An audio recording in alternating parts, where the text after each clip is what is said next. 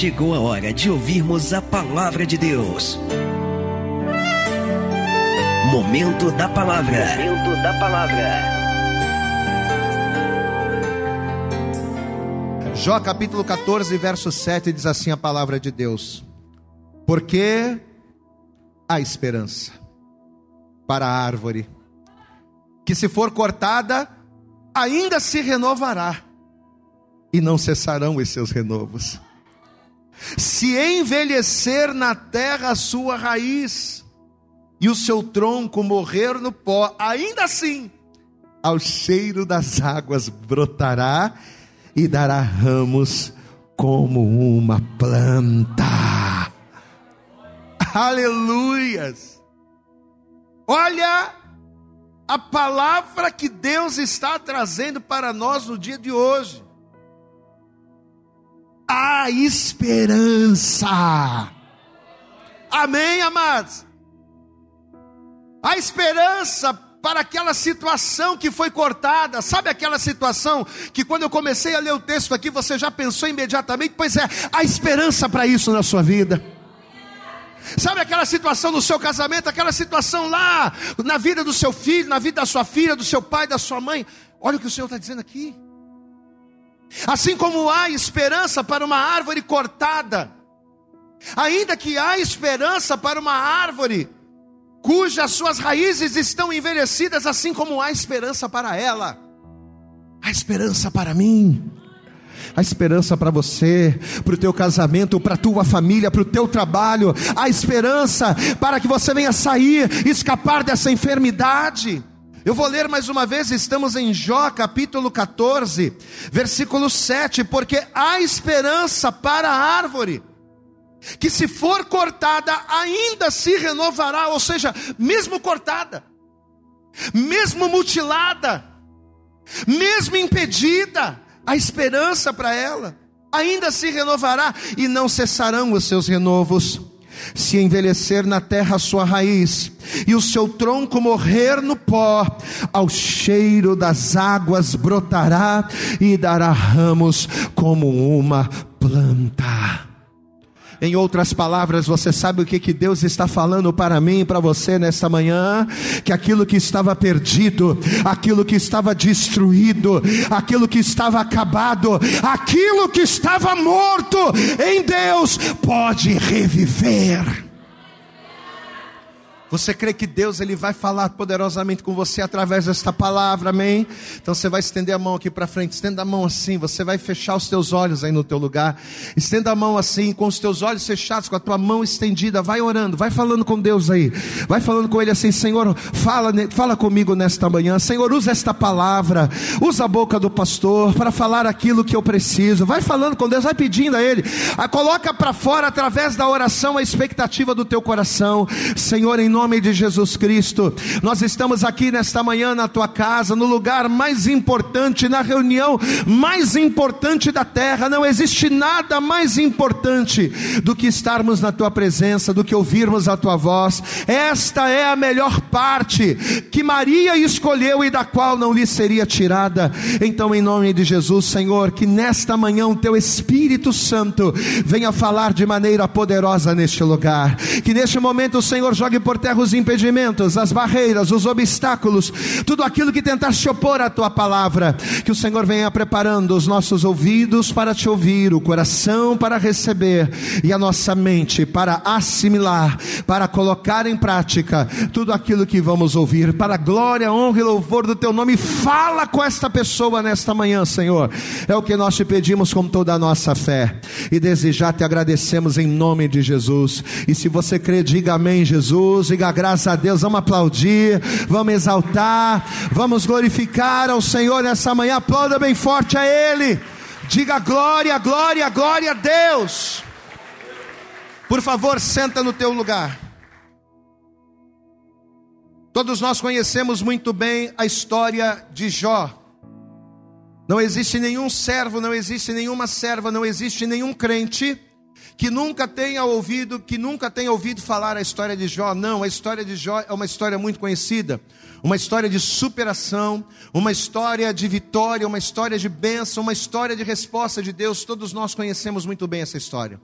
A Bíblia diz que de todos os homens prósperos, de todos os homens ricos do Oriente, de todos os grandes homens bem-sucedidos, fazendeiros daquela parte do mundo, Jó, ele era simplesmente o maior de todos. Jó era o homem mais rico, mais próspero de todos. Não havia nada que o dinheiro pudesse comprar que Jó não tivesse. Jó, ele era um homem, segundo a palavra de Deus, muito, muito abastado. E o grande detalhe é que ele não era apenas abastado em bens, ele não era apenas abastado em posses, mas Jó também, ele era um homem abastado naquilo que dizia respeito à sua família.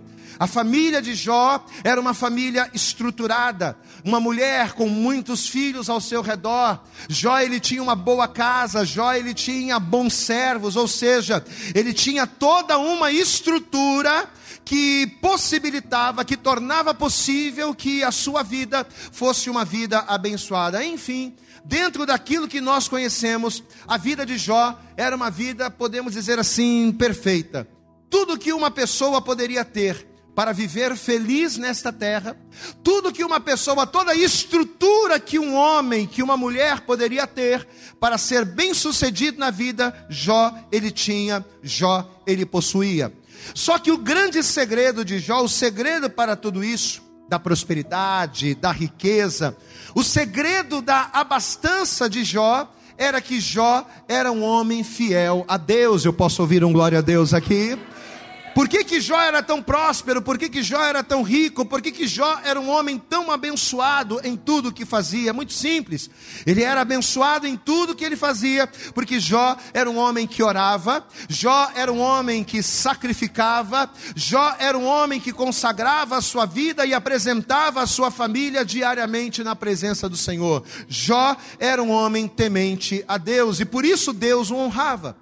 Só que de repente, todos nós conhecemos essa história, o que, que vai acontecer? Satanás, que é o acusador, diga Satanás, vamos participar, diga Satanás é o acusador. Pois é, Satanás, o acusador, ele resolve numa certa feita comparecer diante de Deus, ele vai vir entre os irmãos, e ao chegar diante de Deus, Jó, é, Satanás ele vai fazer a seguinte alegação. Satanás ele vai dizer que Jó, ele só confiava em Deus. Satanás vai dizer que Jó só era fiel ao Senhor porque ele era muito rico. Satanás vai chegar para Deus e dizer assim: ah, é claro que Jó é um homem temente. É claro que Jó é um homem fiel, que busca, que ora, que se mantém na presença. Ele é um homem rico. Ele é um homem abastado, ele tem tudo. É claro que ele vai ser fiel, sendo que ele é uma pessoa que tudo que ele faz, tudo que ele toca é abençoado. Olha a alegação que o acusador vai fazer. Eu quero que você acompanhe comigo aqui em Jó. É só você voltar um pouco aí, aqui mesmo em Jó. Mas no capítulo 1, vamos para a Bíblia, vamos para cá. Jó no capítulo 1. E nós vamos acompanhar, nós vamos ler a partir do versículo de número 6. Jó, livro de Jó, mas no capítulo 1, volte algumas páginas aí, capítulo 1, verso 6, diz assim a palavra: E num dia em que os filhos de Deus vieram apresentar-se perante o Senhor, veio também Satanás entre eles. Então o Senhor disse a Satanás: Espera aí, de onde vens? E Satanás respondeu ao Senhor e disse: De rodear a terra, de passear por ela. E disse o Senhor a Satanás: preste atenção no diálogo, na conversa. E disse o Senhor a Satanás: Observaste tu, meu servo Jó? Eu acredito que Deus falou isso com maior orgulho, né? Rapaz, olha, que filho abençoado. Observaste tu a meu servo Jó? Porque ninguém há na terra semelhante a ele, homem íntegro, reto, temente a Deus e que se desvia do mal. Satanás, você observou, você que está vindo aí de passear pela terra, de rodear para ela, por ela. Você viu, meu servo, já que bênção.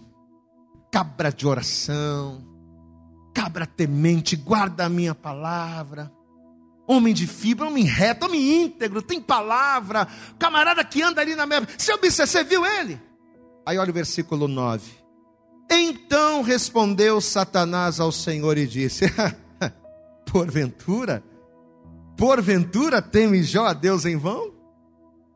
Ele é tudo isso que você está falando, mas ele é tudo isso que você está falando à toa? Claro que não, tem um motivo. Versículo 10: Porventura, tu não cercaste de sebe a ele, a sua casa e tudo quanto tem? A obra de suas mãos abençoaste, e o seu gado se tem aumentado na terra? É claro que ele é fiel. Tudo que o camarada faz, ele prospera. Todo investimento que ele faz, ele tem lucro. Tudo aquilo que ele se propõe a fazer, ele começa, termina e conclui de maneira proveitosa. Agora, versículo 11: Mas estende a tua mão e toca-lhe em tudo quanto tem, e verás se não blasfema contra ti na tua na tua veja a ousadia que Satanás vai ter. Satanás ele estava convicto, e eu quero que você olhe para cá e preste atenção. Satanás estava convicto de que toda a fidelidade demonstrada pelo Jó, toda a obediência, toda a submissão que ele tinha para com Deus, Satanás estava convicto de que tudo aquilo era simplesmente por quê? Porque Deus o abençoava. É como se Satanás estivesse dizendo: Jó só é um homem íntegro, só é um homem reto, só faz a tua vontade por interesse. Em outras palavras, era isso que Satanás estava dizendo. Segundo o diabo, se as bênçãos de Deus cessassem, se a provisão de Deus não viesse, como diz no livro do profeta Abacuque, se a figueira não florescesse sobre a vida de Jó, segundo Satanás, imediatamente Jó blasfemaria na face de Deus, Jó consequentemente seria infiel. Queridos, e vai ser justamente aqui, nesse momento, diante desta alegação, que o teste da fé daquele homem vai começar. E por quê? Você conhece a história. Vai ser a partir daqui que aquele homem tão próspero, aquele homem tão rico, Aquele homem tão abastado, aquele homem que era tido como o maior de todos, como referência na sua nação, vai ser a partir deste momento que Jó vai perder tudo.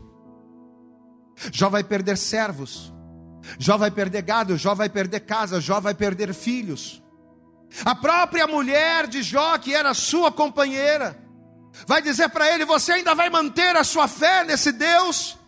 Nesse Deus que está te tirando tudo, amaldiçoa este teu Deus e morre, homem. Jó vai perder o apoio da mulher, Jó vai perder o apoio dos seus amigos, que vão ser contrários a ele. E por último, como se já não bastasse perder amigos, perder a mulher, perder os filhos, perder o gado, perder a fazenda, perder os servos, perder a prosperidade, perder toda a sua estrutura, como se já não bastasse todas essas perdas, ainda assim a cereja do bolo.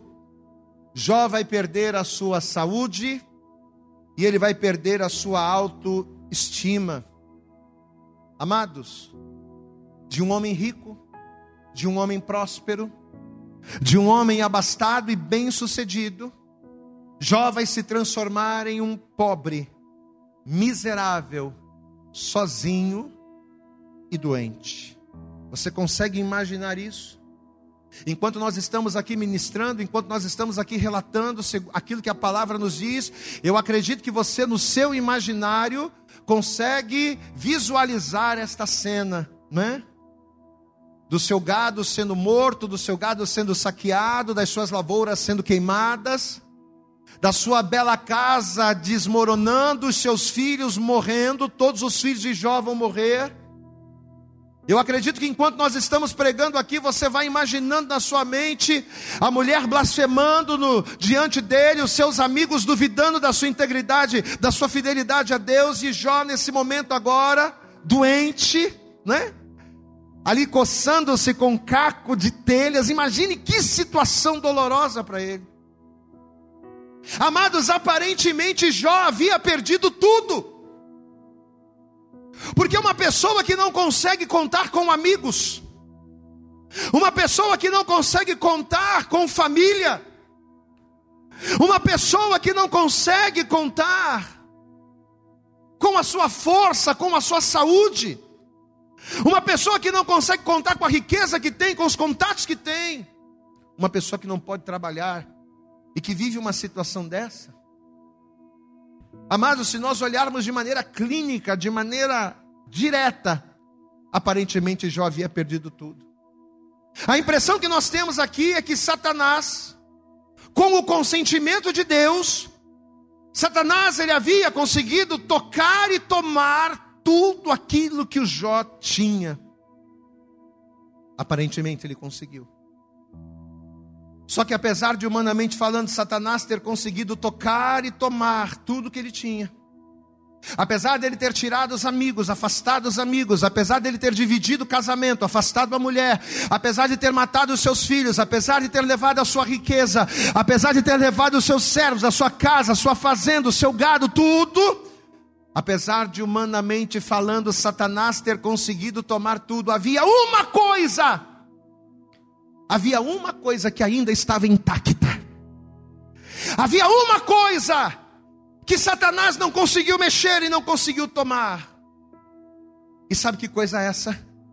Esta coisa que a luta não pode levar, que as tribulações não podem arrancar, esta coisa que existe em nós e que é peculiar e que é especial de cada um de nós, que a tribulação não pode levar, que os dias maus não podem carregar, esta coisa chama-se esperança. O diabo levou a casa, o diabo levou a família, o diabo destruiu a fazenda, levou a prosperidade, mas não levou a esperança de Jó.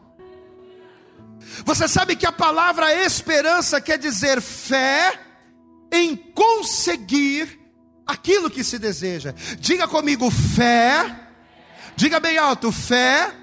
Ou melhor, esperança é a fé em conseguir aquilo que se deseja. Então, olha que coisa tremenda, apesar do pesadelo, porque a grande verdade é que a impressão que nós temos quando lemos o início da história de Jó é que Jó está vivendo um grande pesadelo, pois é. Mas apesar do pesadelo que Jó estava vivendo. Apesar do Jó, de uma hora para outra, estar vendo o mundo desabando sobre a sua cabeça, levando família, levando bens, levando projetos, levando sonhos, porque não era só filhos que Jó estava perdendo. Não era só casamento que o Jó estava perdendo, não era só a saúde que Jó estava perdendo, Jó estava perdendo outras coisas. Jó estava perdendo projetos. Jó estava perdendo descendência, mas apesar dele estar perdendo tudo isso, a esperança, a fé em conseguir superar, o diabo não conseguiu levar. A esperança, a fé de que dias melhores iriam vir, a fé de que a intervenção de Deus uma hora iria acontecer, é esta fé o Jó não perdeu. Amados, e talvez você está aqui nessa manhã ouvindo essa palavra, e talvez assim como Jó, por razões que fogem à nossa compreensão. Porque tem muita coisa que a gente não entende. Meu Deus, por que, que um homem como Jó, que orava, que jejuava, que apresentava os seus filhos, camarada era, o camarada oferecia sacrifícios a Deus pelos seus filhos. E de repente, ainda assim, Deus permite que essas coisas acontecessem na vida dele, pois é. São coisas que fogem à nossa compreensão. Por que é que um pai de família que acorda às quatro horas da manhã, que pega três conduções todo dia para poder ir trabalhar e trazer o alimento para sua casa, por que, que esse pai de família ele toma um tiro na cabeça e morre? Enquanto de repente um outro camarada que não quer nada na vida, que está passando a noitada, que passa a madrugada acordada, cheirando, fumando, roubando todo mundo, por que, que esse camarada tem vida? A gente não entende, parece injusto. Mas talvez você está aqui, meu irmão, e por razões que fogem à nossa compreensão, talvez você está aqui também sofrendo perdas. Pastor, por que, pastor, que está acontecendo? Eu sou um camarada aqui, não tão certinho. Eu gosto das minhas coisas ali preto no branco. Eu não passo a perna em ninguém, eu sou infiel, mas por, eu não sou infiel, mas por que, que essas coisas acontecem? Não sei. Eu não tenho essa resposta. Mas talvez você está aqui hoje passando por esses dias, por perdas que para você têm sido irreparáveis. por perdas que para você têm sido grandes. E é justamente aqui que Deus ele quer nos ministrar nesta manhã. Eu quero que você olhe atentamente para mim. Por que, que muitos de nós perdemos coisas no caminho? Por quê? Por que, que muitos de nós, ao longo da nossa caminhada, ao longo da nossa jornada, por que, que nós sofremos tantas perdas? Porque o diabo nos rouba? Sim ou não, igreja? Porque o diabo nos rouba? Sim ou não? Sim. Só que qual é a razão do diabo nos roubar? Eu quero que você entenda isso. Qual é a razão do diabo me roubar? Ou nos roubar? Vamos entender. O diabo me rouba porque ele precisa do meu dinheiro? Sim ou não? O diabo não rouba o dinheiro do homem porque ele precisa de dinheiro. Não. Assim como Deus não precisa daquilo que temos, Satanás, apesar de ser o ladrão, apesar de ser o roubador, ele não precisa do dinheiro que eu tenho. Satanás não precisa do teu carro, não precisa da tua casa. Satanás não precisa da sua conta bancária. Satanás não precisa das propriedades que você possui, não. Só que ainda assim, ele rouba. E por que que isso acontece? É simples. Satanás ele nos rouba porque ao roubar aquilo que temos, ele tenta levar de nós a coisa mais importante do que qualquer dinheiro ou do que qualquer bem que eu possua. Quando Satanás ele tenta roubar o meu dinheiro, ele não está querendo o meu dinheiro. Através de roubar o meu dinheiro, ele quer roubar a minha esperança. Posso ouvir um glória a Deus? Eu acho que você não entendeu. Quando Satanás ele tenta roubar o seu dinheiro, não é o seu dinheiro que ele quer. O seu dinheiro é só um meio para chegar em algo muito mais importante. Ele rouba o seu dinheiro porque ele quer roubar a tua esperança.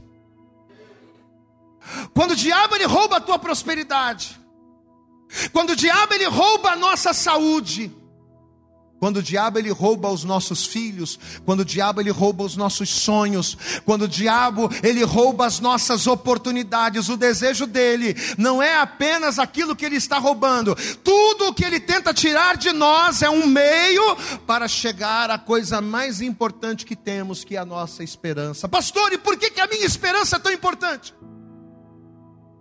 Por que, que para Satanás a minha fé é mais importante do que o dinheiro, é mais importante do que a minha família, é mais importante do que os meus filhos? Por que, que roubar a minha esperança é tão importante? É muito simples. A tua esperança é importante porque um homem sem dinheiro, ele pode não ter dinheiro, mas se ele tiver esperança, ele pode um dia enriquecer. Aleluia! Você pode dar glória a Deus aí? Eu posso não ter dinheiro, mas se eu tenho esperança, eu vou trabalhar, eu vou me esforçar e uma hora eu vou conquistar. Um homem sem paz, um homem sem família, um homem sem saúde, ele pode ter a esperança de um dia ter paz, de um dia ter saúde, de um dia ter família. Mas e um homem sem esperança? Hum? O que um homem, o que uma mulher sem esperança, pode almejar na vida. Ainda que ele esteja cercado de bens, ainda que ele esteja cercado de riquezas, ainda que ele seja rodeado por pessoas, mas se esta pessoa perdeu a esperança, ela perdeu tudo. O homem que tem tudo, mas não tem a esperança, mas não tem a fé, ele tem nome de que vive, mas na verdade ele está morto. Olhe para mim. Talvez você está aqui hoje, nesta manhã de domingo, de domingo. E junto com as perdas de tanto sofrer, talvez a coisa mais importante que é a tua fé em Deus, talvez a coisa mais, mais importante que é a tua esperança no agir de Deus, talvez você já perdeu. Pastor, eu estar na igreja hoje é um milagre. Porque eu já sofri tantas perdas e já tive tantas decepções, que houve um momento da minha vida em que eu disse: eu nunca mais vou entrar numa igreja, porque eu acho que Deus não existe. Quantas e quantas pessoas falam isso?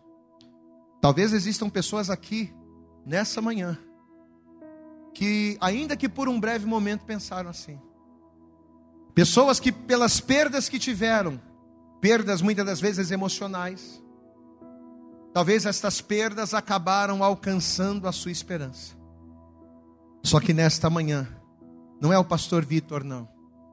Nesta manhã, Deus está dizendo para você que ainda que como uma árvore, ainda que como uma árvore você esteja aqui cortado, você pode dar glória a Deus? Eu estou aqui cortado, pastor.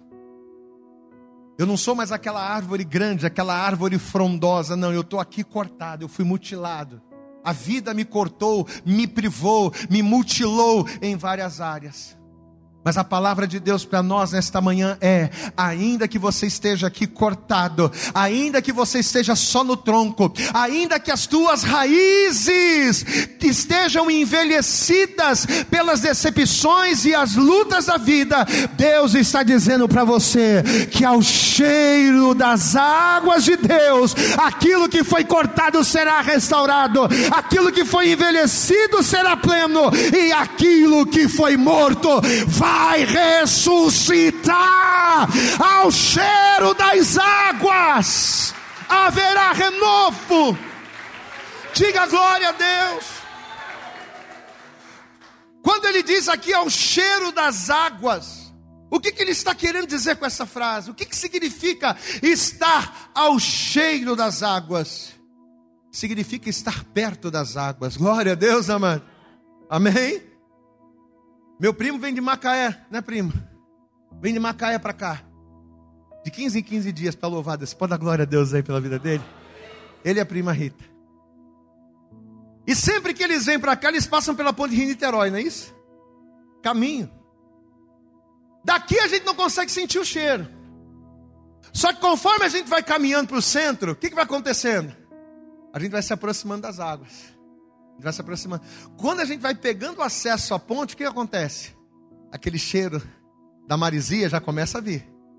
Quando você está na ponte, você abre a janela e você Respira é aquele cheiro da maresia do mar forte. Glória a Deus, amado. Significa que você está perto das águas. E é isso que o Senhor está falando para você nessa manhã, meu irmão. Talvez você está aqui cortado, dilacerado. Pastor, meu casamento está destruído. Minha vida financeira acabou. Pastor, cortaram os meus sonhos, os meus projetos. Apesar de eu ser uma boa pessoa, fui injustiçado. Talvez existam pessoas aqui que foram cortadas pela injustiça. Talvez existam pessoas aqui que foram cortadas cortadas pela discriminação, que foram cortadas pela enfermidade, mas Deus está te dizendo: se aproxime das águas, se achegue ao cheiro das águas de Deus, porque o cheiro das águas de Deus trará cura, restauração e renovo para a tua vida. Aplauda bem forte ao Senhor. A cura está nas águas. Diga comigo, a minha cura. Está fraco, diga a minha cura está nas águas. A minha cura está nas águas de Deus, na presença de Deus. Livro do profeta Jeremias, eu quero que você abra, por favor. Jeremias no capítulo 17. Olha que a palavra está falando conosco nesta manhã. Jeremias capítulo 17, versículo 5. Diz assim a palavra de Deus: Assim diz o Senhor: Maldito o homem que confia no homem e faz da carne o seu braço e aparta o seu coração do Senhor porque será como a tamargueira no deserto e não verá quando vem o bem. Antes morará nos lugares secos do deserto, na terra salgada, inabitável. Mas olha a palavra que ele nos dá, versículo 7: Bendito é o homem que confia no Senhor, bendito é o homem que tem esperança no Senhor. Por quê? Por quê? Porque ele será como uma árvore plantada junto às águas, que estende as suas raízes para o ribeiro. Não receia quando vem o calor, mas a sua folha fica verde, e no ano da sequidão não se preocupa e nem deixa de dar fruto. Você vai dar fruto a tempo e a fora de tempo, em nome de Jesus. Aplauda bem forte ao Senhor, ao cheiro das águas, não importa a estação. Diga assim comigo: ao cheiro das águas, participa, diga ao cheiro das águas, não importa a estação. Você pode estar num clima desfavorável.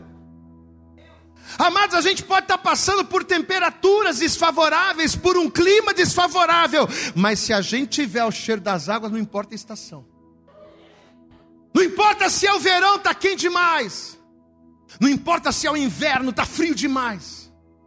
Não importa ao cheiro das águas, a estação não importa estando enraizado, firmado na presença de Deus, não importa a estação, não importa o problema, não importa o levante, não importa o corte, a gente produz resultado. Olha, amado, olha a palavra, olha a palavra que Deus está dizendo aqui. Quando a gente confia no Senhor, quando nós, quando nós temos esperança, diga glória a Deus aí, meu irmão. Porque ter fé é ter esperança. Pois é, quando a gente tem esperança no Senhor, além da nossa esperança nele não ser frustrada, além do Senhor fazer de mim, de você, de cada um de nós pessoas bem-aventuradas, e a palavra bem-aventurado quer dizer mais do que feliz, além disso, ele me restitui. Você sabe o que, que o Senhor está falando aqui? Que ao cheiro das águas somos restituídos.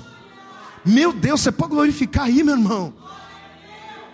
Sabe aquele, aquela, aquela árvore que foi, aquele tronco que foi cortado, ele vai ser restituído, ele vai crescer, ele vai crescer e ele vai ser restaurado. Sabe aquela raiz que estava quase morta, envelhecida na terra? Pois é, ela vai se fortalecer, amados. Olha que palavra tremenda.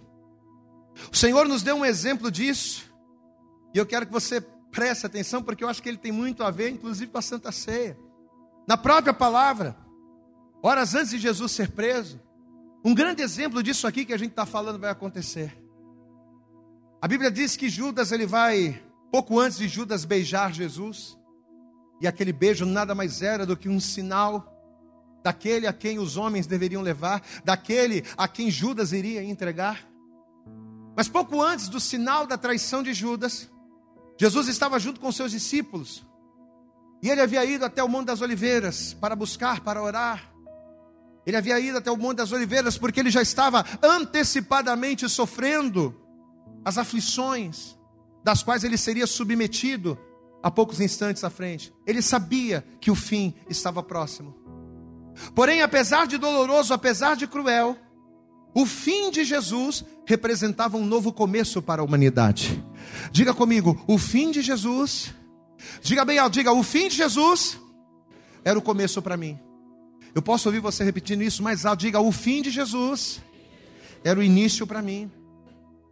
O fim de Jesus representava esperança para os homens. Glória a Deus, amado. Porque até então a humanidade não tinha esperança, porque todos eram pecadores, todos eram indignos, todos seriam, eh, todos seriam ali arrancados, destituídos da glória de Deus. Não havia homem nenhum na terra que fosse justo o suficiente que não pecasse. Todo, todos, todos nós éramos injustos. E justamente por saber disso, por saber que Jesus era a esperança da humanidade, diz a palavra que ele foi se fortalecer em oração. Ele foi se fortalecer, ele foi orar. Amém, amados? Culto de terça-feira, fé ativada. Quantas e quantas pessoas poderiam estar aqui orando, se fortalecendo, não estão? Já te dou uma, uma alfinetadinha aí, meu irmão. Vem orar. Por que, que a gente não aguenta? Por que, que a gente não resiste a determinadas coisas? Porque não estamos orando, porque não estamos buscando. Jesus buscou em oração, ele foi lá. Amém? Só que apesar de Pedro também ter ido com Jesus para orar, ele vai chamar, né? Vem cá, Pedro, vem cá, vamos comigo. Ele vai chamar os mais chegados. Me ajuda em oração. Estou precisando, a coisa está feia, a coisa está complicada. Vem, mas apesar dele ter ido, no momento de orar, Pedro dormiu. Diga assim: no momento de orar, Pedro dormiu. No momento em que ele deveria estar ligado, ele vai desligar. No momento em que ele deveria estar atento e olha, vai entendendo isso de maneira espiritual para a sua vida. Porque quantos de nós não estamos agindo assim? No momento em que mais deveríamos estar acordados e alertas, é o momento em que mais estamos dormentes e adormecidos. No momento em que mais deveríamos estar atentos e vigilantes, muitas das vezes é o momento em que mais a gente está disperso. No momento em que estamos ali dentro da nossa casa, com o marido, com a esposa, lidando com os filhos. No momento em que precisamos tomar decisões sérias não temos estado atentos, não temos estado ligados, e assim vai acontecer com Pedro. No momento em que Pedro deveria estar fazendo o seu melhor, deveria estar ali se compadecendo junto com Cristo, sabendo que iria acontecer, Pedro, ele não vai vigiar e ele vai dormir. E conta-nos a história que quando Pedro acordou, Judas, junto com os sacerdotes, junto com os soldados, eles já estavam ali em cima para prender Jesus. Quando Pedro acordou, ele acordou e já viu a coisa acontecendo, a coisa tava, já estava ali, o, o, aquilo que Jesus havia dito que iria acontecer já estava começando a se cumprir. Amados, e vai ser justamente aqui nesse ponto que Deus vai abrir a nossa mente. Eu quero que você abra comigo em Lucas. Vamos ver isso aqui. Evangelho segundo escreveu Lucas no capítulo 22. Lucas. Evangelho de Lucas, capítulo 22. Olha o que o texto vai dizer aqui a partir do versículo 47. Lucas capítulo 22, versículo de número 47 diz assim a palavra de Deus: E estando ele ainda a falar, surgiu uma multidão, e um dos doze, que se chamava Judas, ia diante dele, e chegou-se a Jesus para o beijar. E Jesus lhe disse: Olha o que Jesus vai dizer, Judas Puxa vida, Judas, com um beijo traís o filho do homem. E vendo os que estavam com ele, o que ia sucedeu, disseram-lhe: Senhor, feriremos a espada. E um deles feriu o servo do sumo sacerdote e cortou-lhe a orelha direita. E um deles, estamos no versículo 51, eu vou ler de novo, ou melhor, versículo 50. E um deles feriu o servo do sumo sacerdote, e cortou-lhe, e decepou-lhe, e arrancou-lhe a orelha direita. E respondendo Jesus disse: Deixai-os, basta.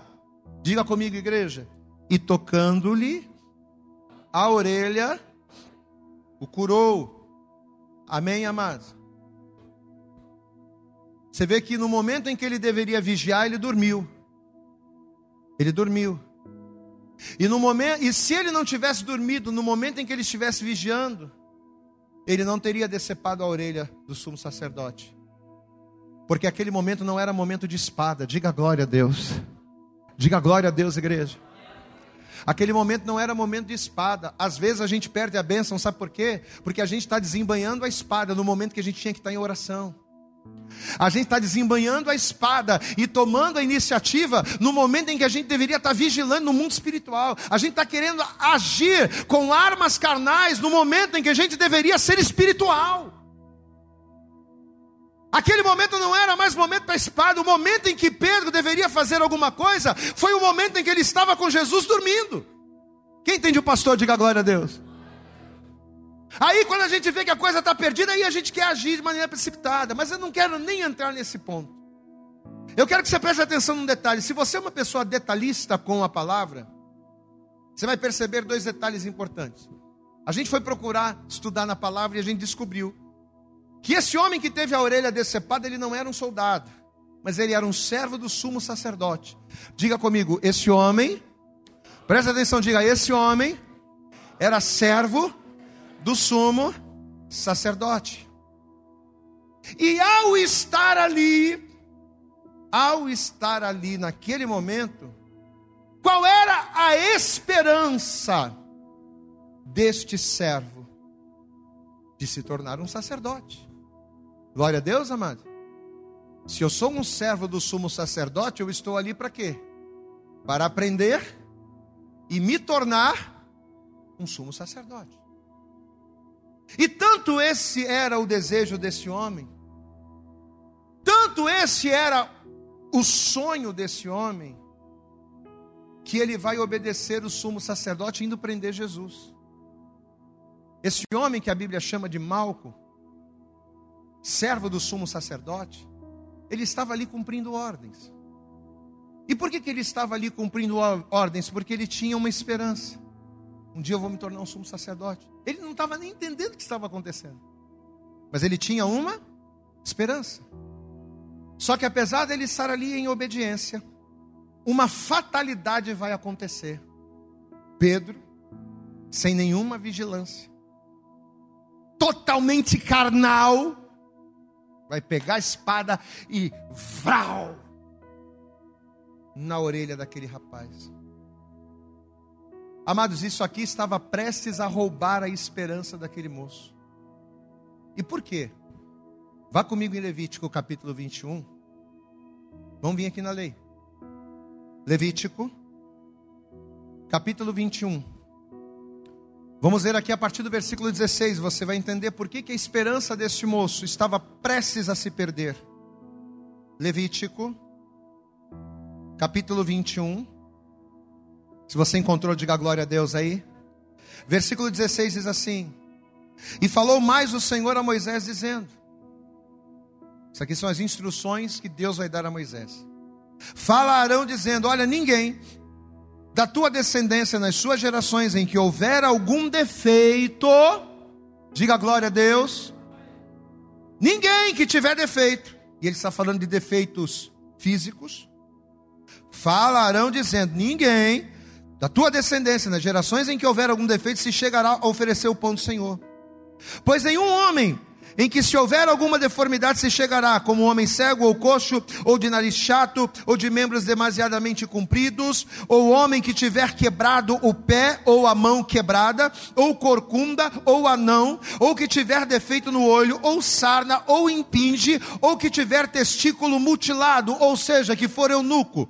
Ele vai dizer: nenhum homem, versículo 21, da descendência de Arão, o sacerdote, em que houver alguma deformidade, se chegará para oferecer as ofertas queimadas do Senhor. Defeito nele há, não se chegará para oferecer o pão do seu Deus. Quem entende o pastor aqui, diga glória a Deus. Você entendeu por que, que a esperança daquele homem estava perdida? Hã? O que, que Deus estava dizendo aqui? Nenhum homem poderia exercer aquela função. Aí eu te pergunto: como é que o Malco, sem tendo sido decepado a sua orelha, como ele seria sacerdote? Ele seria igreja? Ele seria? A princípio, não. E por quê? Porque quando aquele discípulo, sem vigiar, cortou a orelha do Malco, sem que ele percebesse, o roubador estava cortando mais do que a orelha. Estava cortando os sonhos dele, os projetos dele e a esperança dele. Amém? Talvez você está aqui e o inimigo tem tentado cortar você, mutilar você, tentando cortar os seus pés para que você não caminhe para buscar ao Senhor, tentando cortar as suas mãos para que você não trabalhe, para que você não avance, para que você não consiga. Talvez o inimigo tenha tentado cortar os teus sentimentos, tentando fazer com que você não acredite que é possível viver determinadas coisas na sua vida. Aquele moço agora tinha tudo para dizer acabou. Só que eu te faço a seguinte pergunta: No momento em que Pedro tirou a espada e cortou a orelha de Malco, Aonde é que Malco estava? Aonde é que Malco estava? Ele estava diante do ribeiro das águas. Ele estava diante do Salvador ele estava diante daquele que nos restitui, ele estava diante daquele que tem o poder de restaurar e fazer novas todas as coisas. Você pode aplaudir bem forte ao Senhor. Quando nós estamos diante de Jesus, Jesus faz novas todas as coisas. Diga glória a Deus. Se Malco estivesse longe de Jesus, não haveria restituição, não haveria restauração, não haveria milagre. Se Malco estivesse longe de Jesus, com certeza a sua vida pereceria e ele fracassaria. Mas aonde é que o Malco estava? Ele estava aos pés de Jesus, diga glória a Deus. Ele estava diante do mestre. Quando aconteceu aquilo, Jesus ele foi lá: peraí, peraí, peraí, peraí, vem cá, seja restaurado, não somente o teu corpo, seja restaurada a tua condição, seja restaurada a tua posição, seja restaurado os teus sonhos, seja restituída a sua vida. A palavra bem forte ao Senhor. Jesus é aquele que nos diz: restitui. Aleluias. Ainda que o inimigo olha para cá, ainda que o inimigo esteja usando pessoas ou situações para roubar a tua fé, para roubar a tua esperança, ainda que o inimigo tenha usado pessoas para tentar fazer o que aconteceu com Jó, para tentar fazer o que aconteceu com Malco. Porque muitos de nós somos cortados dos nossos sentimentos, é ou não é verdade? Quantos e quantos Pedros que não oram, mas que agem no impulso? Quem está entendendo, pastor, aqui, diga glória a Deus. Quantos e quantos Pedros que ao invés de estarem orando, agem de qualquer maneira sem vigiar. Quantos e quantos Pedros estão espalhados por aí? Pessoas que são de Deus, que são até usadas por Deus, mas que por não vigiar, acabam usando a sua língua como espadas afiadas para mutilar os sonhos, os projetos, a vida de tantas pessoas. Talvez você está aqui hoje ouvindo essa palavra. E em algum momento da tua vida, alguém foi levantado pelo inferno para tentar parar você. Só que olha a palavra que Deus está trazendo para nós essa manhã. Ao cheiro das águas. As águas de Deus estão aqui neste lugar. Você pode dar glória a Deus por isso. Aonde é o lugar das águas, pastor? É na casa de Deus. É na casa de Deus que eu sou curado. É na casa de Deus que eu sou restaurado. É na presença de Deus que não importa quem eu seja, não importa como eu esteja, não importa de onde eu venha. Uma vez que eu recebo Jesus na minha vida, o sangue de Jesus ele me faz rei e sacerdote. Diga glória a Deus. Mas é o cheiro das águas é na presença de Deus. Os teus ramos vão se renovar em nome de Jesus. O teu tronco cortado, ele vai ser renovado na sua família, na sua casa, na sua saúde, em todas as áreas da tua vida, em nome de Jesus. Nesta manhã, o Senhor manda dizer: a tua restituição virá ao cheiro das águas. Se coloque de pé. E assim que você se colocar de pé, vamos dar para Jesus a nossa melhor salva de palmas. Mas eu quero que você aplauda, aplauda, aplauda bem forte. Você vai dar para Jesus a tua melhor salva de palmas essa manhã. Vamos aplaudir bem forte a Jesus esta. Eu acredito que essa mensagem falou poderosamente com você.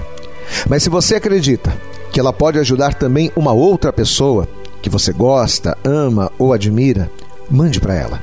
Compartilhe o link ou convide essa pessoa para seguir o nosso podcast. E creia que fazendo isso, ainda que não seja você a ministrar, além de nos ajudar, você estará cumprindo o ID de Deus. Deus abençoe você e até o nosso próximo conteúdo.